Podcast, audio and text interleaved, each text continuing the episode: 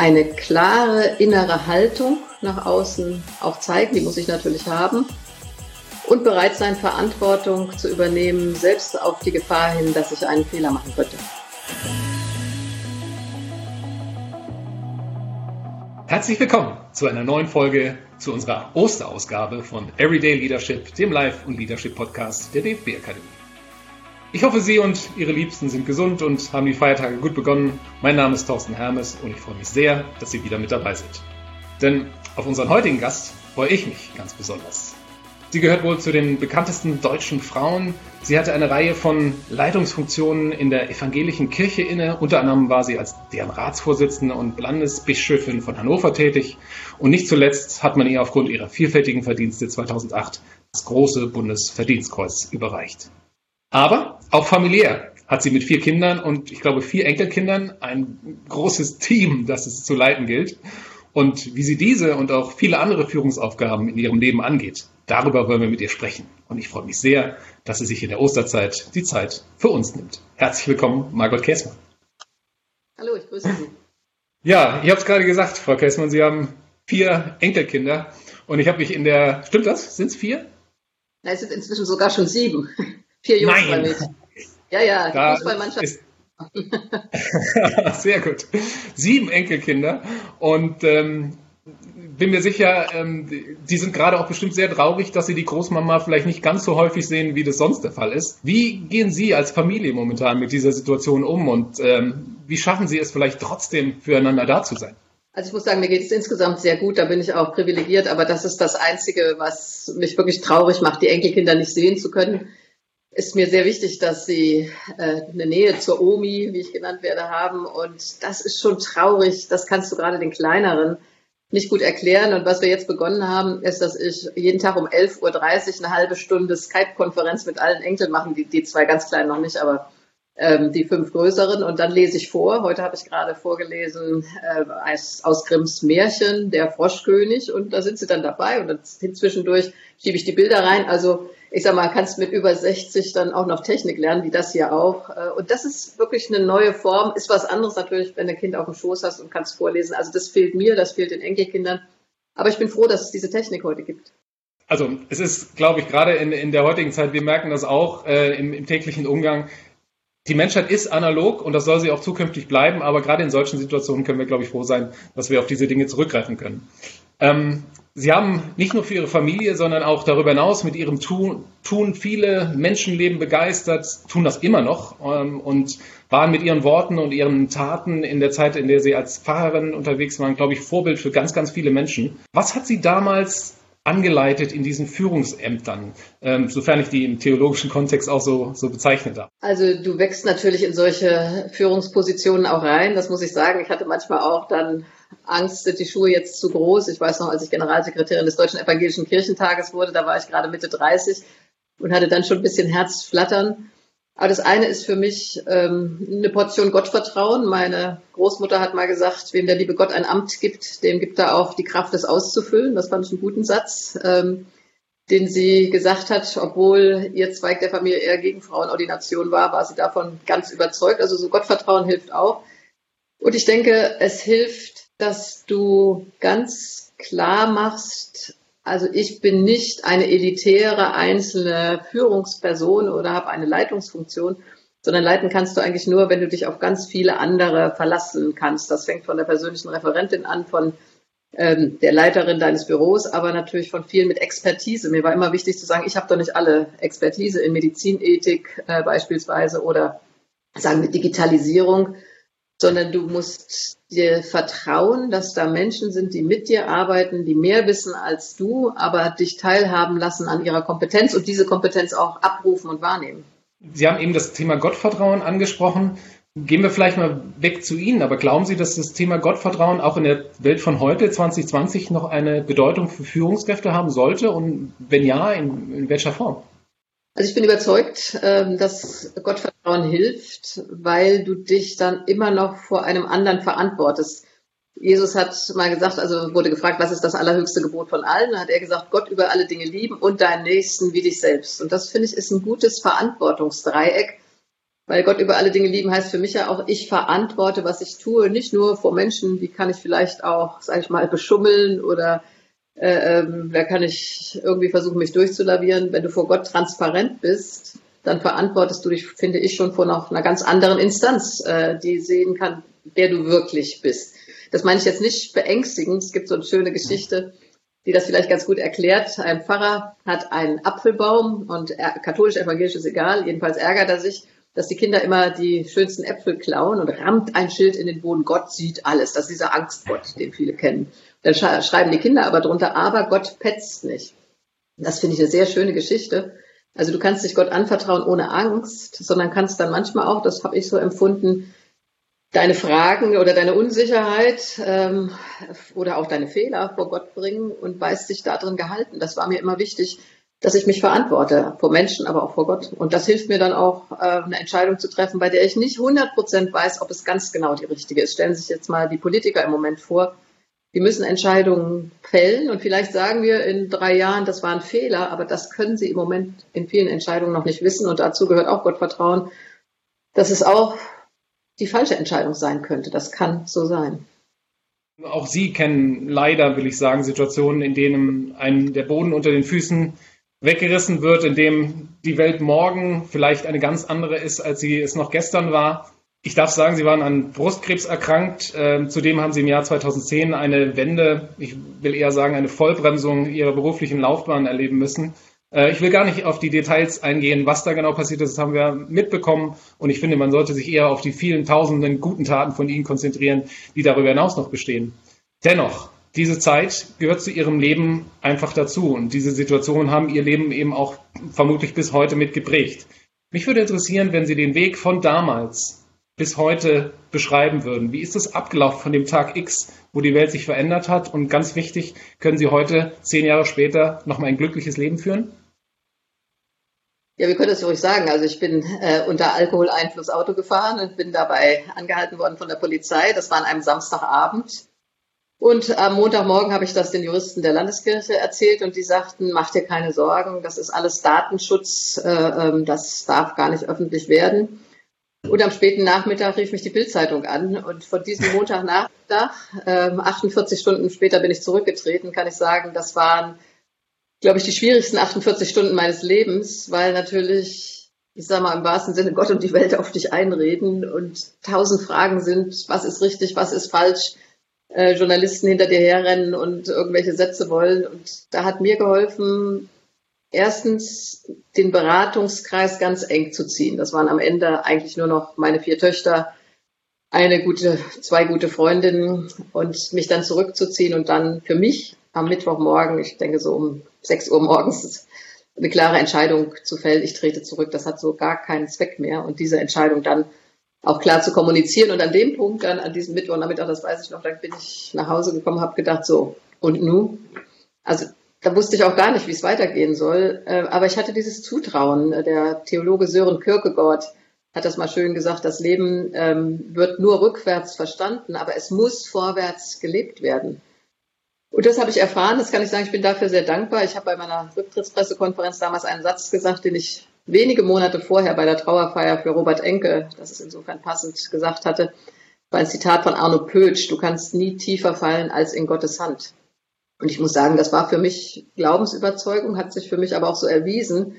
Wenige Tage später äh, rief eine Freundin aus den USA an, die hatte mich schon immer zu so einem Gastlehrstuhl eingeladen, hat gesagt, Margot, now is the time. Also habe ich die Bischofskanzlei geräumt, habe wirklich, das können Sie sich vorstellen, was da einzupacken war. Wir sind da eingezogen als Familie, Vater, Mutter und vier Kinder, Hund und Meerschweinchen, Kaninchen. Also es war viel zu packen. Bin in eine Wohnung nach Berlin gezogen und von da dann erstmal fünf Monate in die USA. Dann habe ich einen Lehrstuhl in Bochum bekommen. Ähm, dann hat die EKD angefragt, ob ich nicht für das Reformationsjubiläum werben könnte. Das war nochmal eine ganz tolle berufliche Phase, die mir viel Spaß gemacht hat.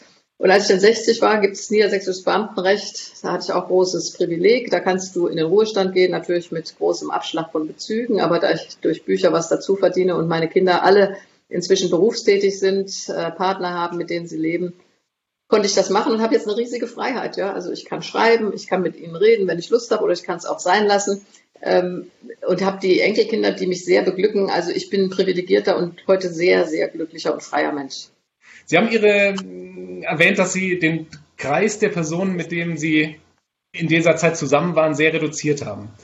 Mich würde interessieren, Sie haben in Ihrem Leben Menschen immer Kraft und Mut gegeben. Und es gab vermutlich in dieser Zeit eben auch Momente, wo Sie nach diesen Attributen gesucht haben.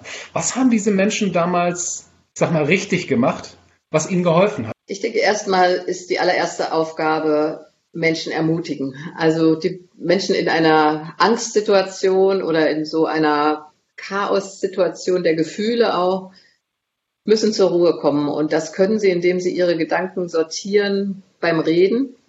Ich würde natürlich auch sagen, auch beim Beten kannst du gut deine Gedanken sortieren, indem du erstmal fragst, was ist eigentlich wirklich los? Was sind die echten Probleme? Was lässt sich bewältigen? Und wo denkst du, du kannst es nicht bewältigen? Also zuhören ist wichtig. Versuchen zu verstehen den anderen. Das versuche ich im Moment, also bei ganz vielen, die mich anmailen und so erstmal verstehen, ich verstehe, dass du Angst hast, aber versuch mal die Angst mit den Fakten in eine Balance zu bringen und dann Hoffnung geben. Also das übrigens erwarte ich im Moment auch von der Bundesregierung. Die müssen uns mal eine Hoffnung geben. Wie geht es weiter? Weil du brauchst eine Perspektive nach vorn. Und wenn Sie jetzt mit anderen Menschen reden, ich denke erstmal zuhören und die Ängste ernst nehmen und die Sorgen, also die darf man nicht einfach beschwichtigen. Es gibt so ein schönes Beispiel aus der Bibel. Haben mich auch als Theologin gefragt, äh, das ist eine der beeindruckendsten Geschichten für mich, Hiob. Sie kennen vielleicht noch die Geschichte. Also äh, der Teufel versucht Hiob vom Glauben abzubringen und zerstört alles, was er hat. Sein Reichtum, sein Besitz, seine Kinder. Und als der immer noch nicht zusammenbricht, da kriegt er auch noch eine schwere Erkrankung. Und dann hören seine drei Freunde davon und kommen zu ihm von fern. Drei Freunde, also du brauchst gute Freunde.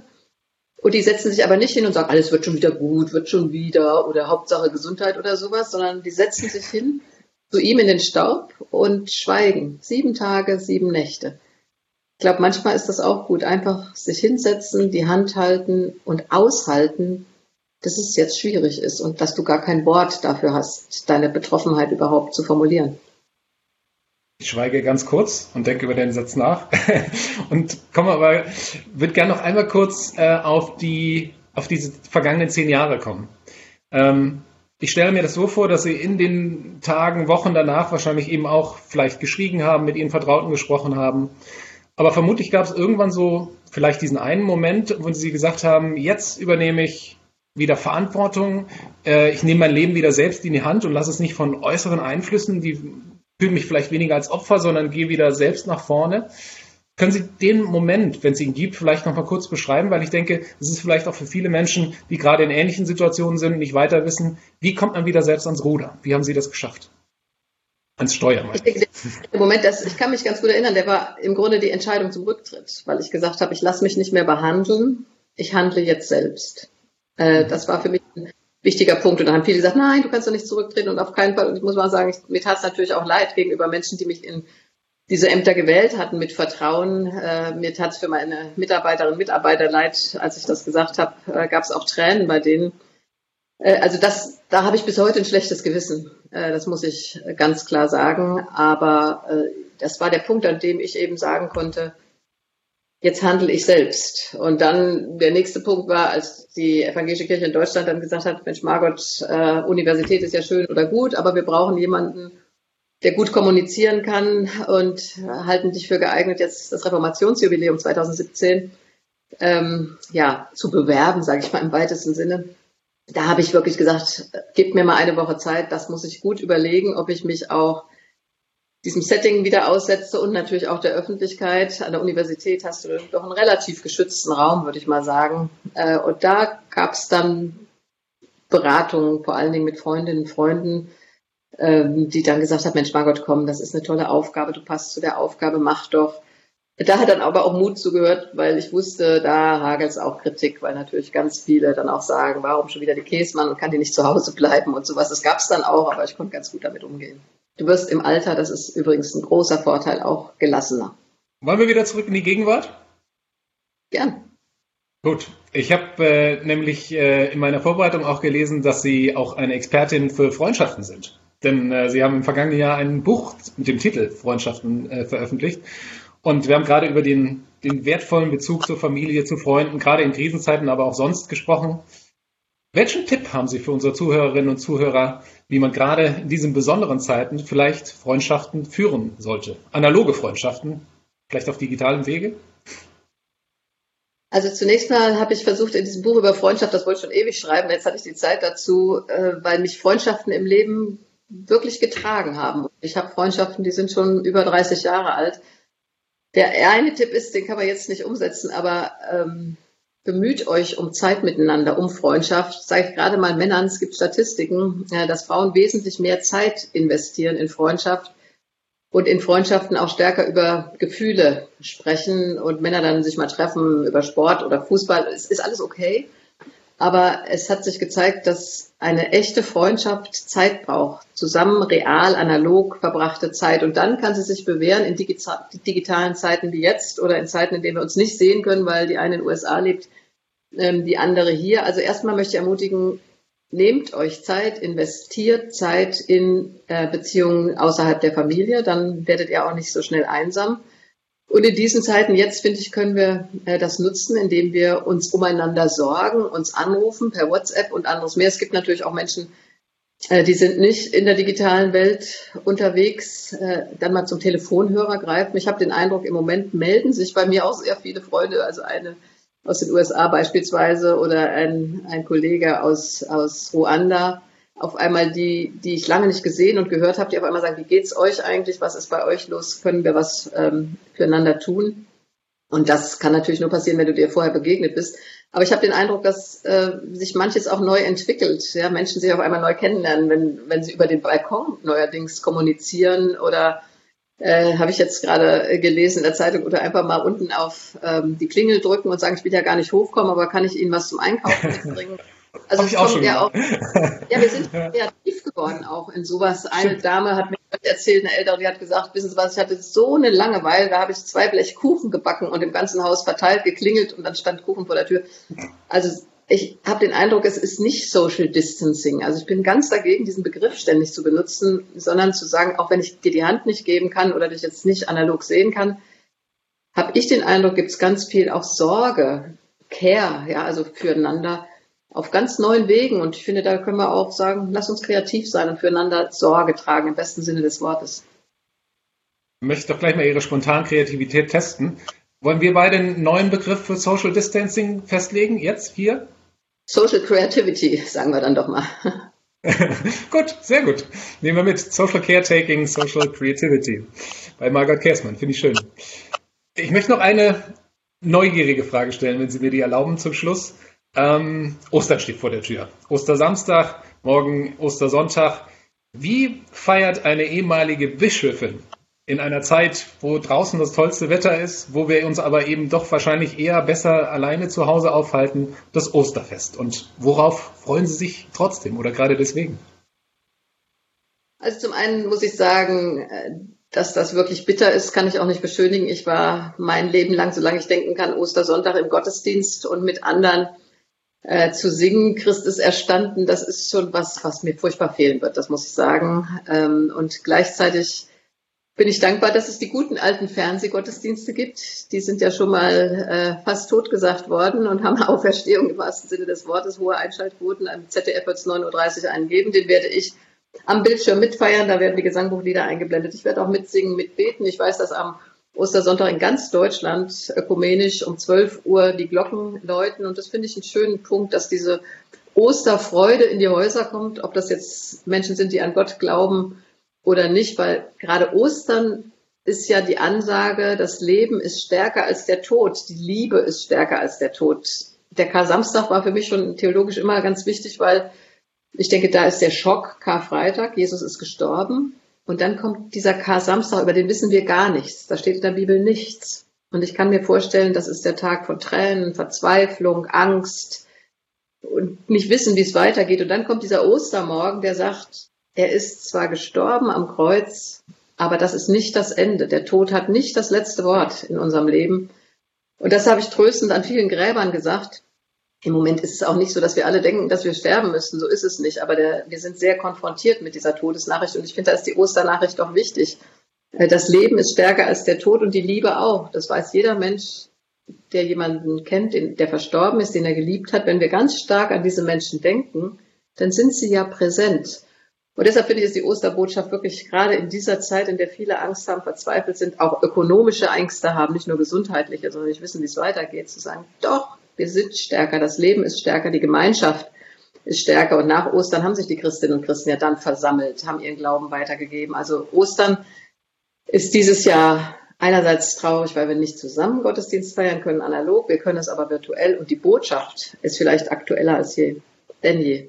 Also, wir halten fest, liebe äh, Liederinnen, liebe Lieder, wenn ich das so auf Englisch sagen darf, liebe Christen, liebe Menschen anderer Religionen, bleiben Sie optimistisch. Frau Käßmann hat es geschafft in den letzten zehn Jahren und hat mit Kreativität und Ehrgeiz und Verantwortung ihr Leben nochmal hinbekommen. Ich bin mir sicher, das schaffen Sie für sich und Ihre Teams in den kommenden Wochen und Monaten auch. Frau Käßmann, ich möchte Sie nicht entlassen, bevor ich Ihnen die letzte Frage unseres Podcasts stellen möchte und die geht so. Wir heißen Everyday Leadership und mich würde interessieren, wenn Sie den folgenden Satz vervollständigen könnten. Everyday Leadership, das bedeutet für mich. Ich würde sagen, eine klare innere Haltung nach außen auch zeigen, die muss ich natürlich haben. Und bereit sein, Verantwortung zu übernehmen, selbst auf die Gefahr hin, dass ich einen Fehler machen könnte. Und das, würde ich sagen, lassen wir genau so stehen. Ganz herzlichen Dank, Frau Käßmann. Ihnen und Ihrer Familie Sehr gerne. Ein, ein wunderbares Osterfest. Sehr gerne und morgen gesegnete Ostern. Vielen Dank. Und das Gleiche wünsche ich Ihnen, äh, liebe Zuhörerinnen und Zuhörer, im Namen von Tobias Haupt und der gesamten DFB-Akademie. Machen Sie was aus der gemeinsamen Zeit und lassen Sie die Tage zu dem werden, was wir uns schon immer wünschen. Frohe Ostern.